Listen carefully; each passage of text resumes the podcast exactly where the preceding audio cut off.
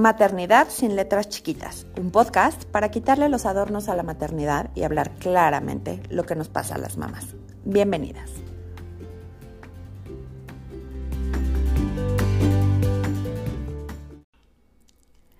Ser mamá te realiza como mujer. Estas son las letras chiquitas que he puesto en la lupa esta semana. Aún en el siglo XXI, seguimos creyendo que al ser mamá ya estás realizada como mujer, como si el fin último de la vida de las mujeres fuera dar a luz. Y digo seguimos creyendo porque incluso nosotras nos lo hemos comprado, no es algo que nos digan los demás, que nos digan los medios, que nos digan solamente eh, los hombres, es algo que nosotras nos hemos comprado, nos hemos creído.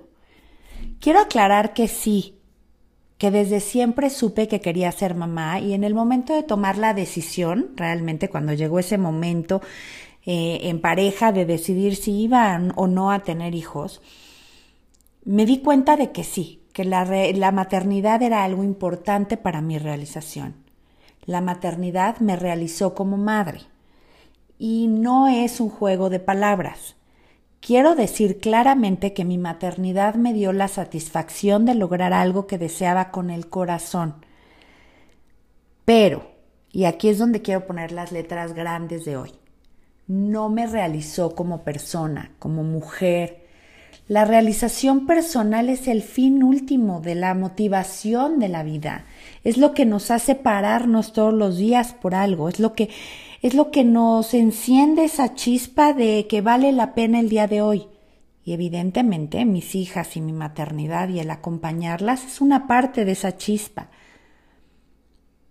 Pienso en la básica pirámide de Maslow que aprendimos en la preparatoria, en donde nos decía tienes que cubrir tus necesidades básicas de supervivencia, la seguridad, el ser parte de una eh, comunidad social, de una vida social, en eh, completar tus necesidades afectivas y de conocimiento, pero lo último, lo último que nos motiva después de eso es realizarnos como personas. Como adultos tenemos que trabajar en eso. Dar a luz y poder ver crecer a mis hijas definitivamente es una parte de mí, es algo que me levanta, pero también hay otras partes que me siguen motivando día a día, aprender cosas nuevas, darle rienda suelta a mi creatividad, no sé si lo sabes, pero me encanta diseñar, crecer como persona, me gusta leer, me gusta crecer como pareja, me gusta trabajar en mí, mi trabajo me apasiona, me levanta, me motiva. Y pienso que esas letras chiquitas que nos dicen que nos realizamos con la maternidad nos limitan, nos dejan en el vacío desde el comienzo, desde el momento en que nos convertimos en madres porque pareciera que estamos en un reloj en contra del tiempo. Porque ¿qué pasará entonces con las madres cuando los hijos se van? Es ahí donde viene el famoso nido vacío.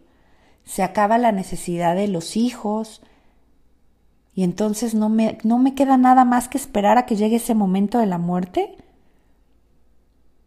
Yo siempre he dicho que el nido vacío se llena hoy, no cuando ellos se vayan. Tengo que llenarme de inquietudes, de experiencias, de cosas por hacer. No sé si hayan visto la película de The Bucket List y con Jack Nicholson y la verdad es que la recomiendo verla. El bucket list no se tiene que hacer un momento antes de morirse, no cuando nos dicen que nos queda uno o diez días. Todos sabemos que nos vamos a morir. Tenemos que llenarlo cada día, cada día de nuevas experiencias. Y como mamás, no nos neguemos la oportunidad de seguir creciendo como personas, de experimentar, de seguir llenando ese bucket list de cosas que hacer, de levantarnos por muchas cosas cada día. Te dejo esa reflexión y ojalá hoy puedas llenar ese bucket list de cosas que, que tú anhelas, que tu mujer anhela, que esa mamá que habita en esa mujer anhela. Y recuerda que no tienes que decidir entre ser mamá y ser mujer. Que tengan un excelente día. Si te gustó el episodio, dale seguir y compártelo con una mamá que pueda unirse a la tribu.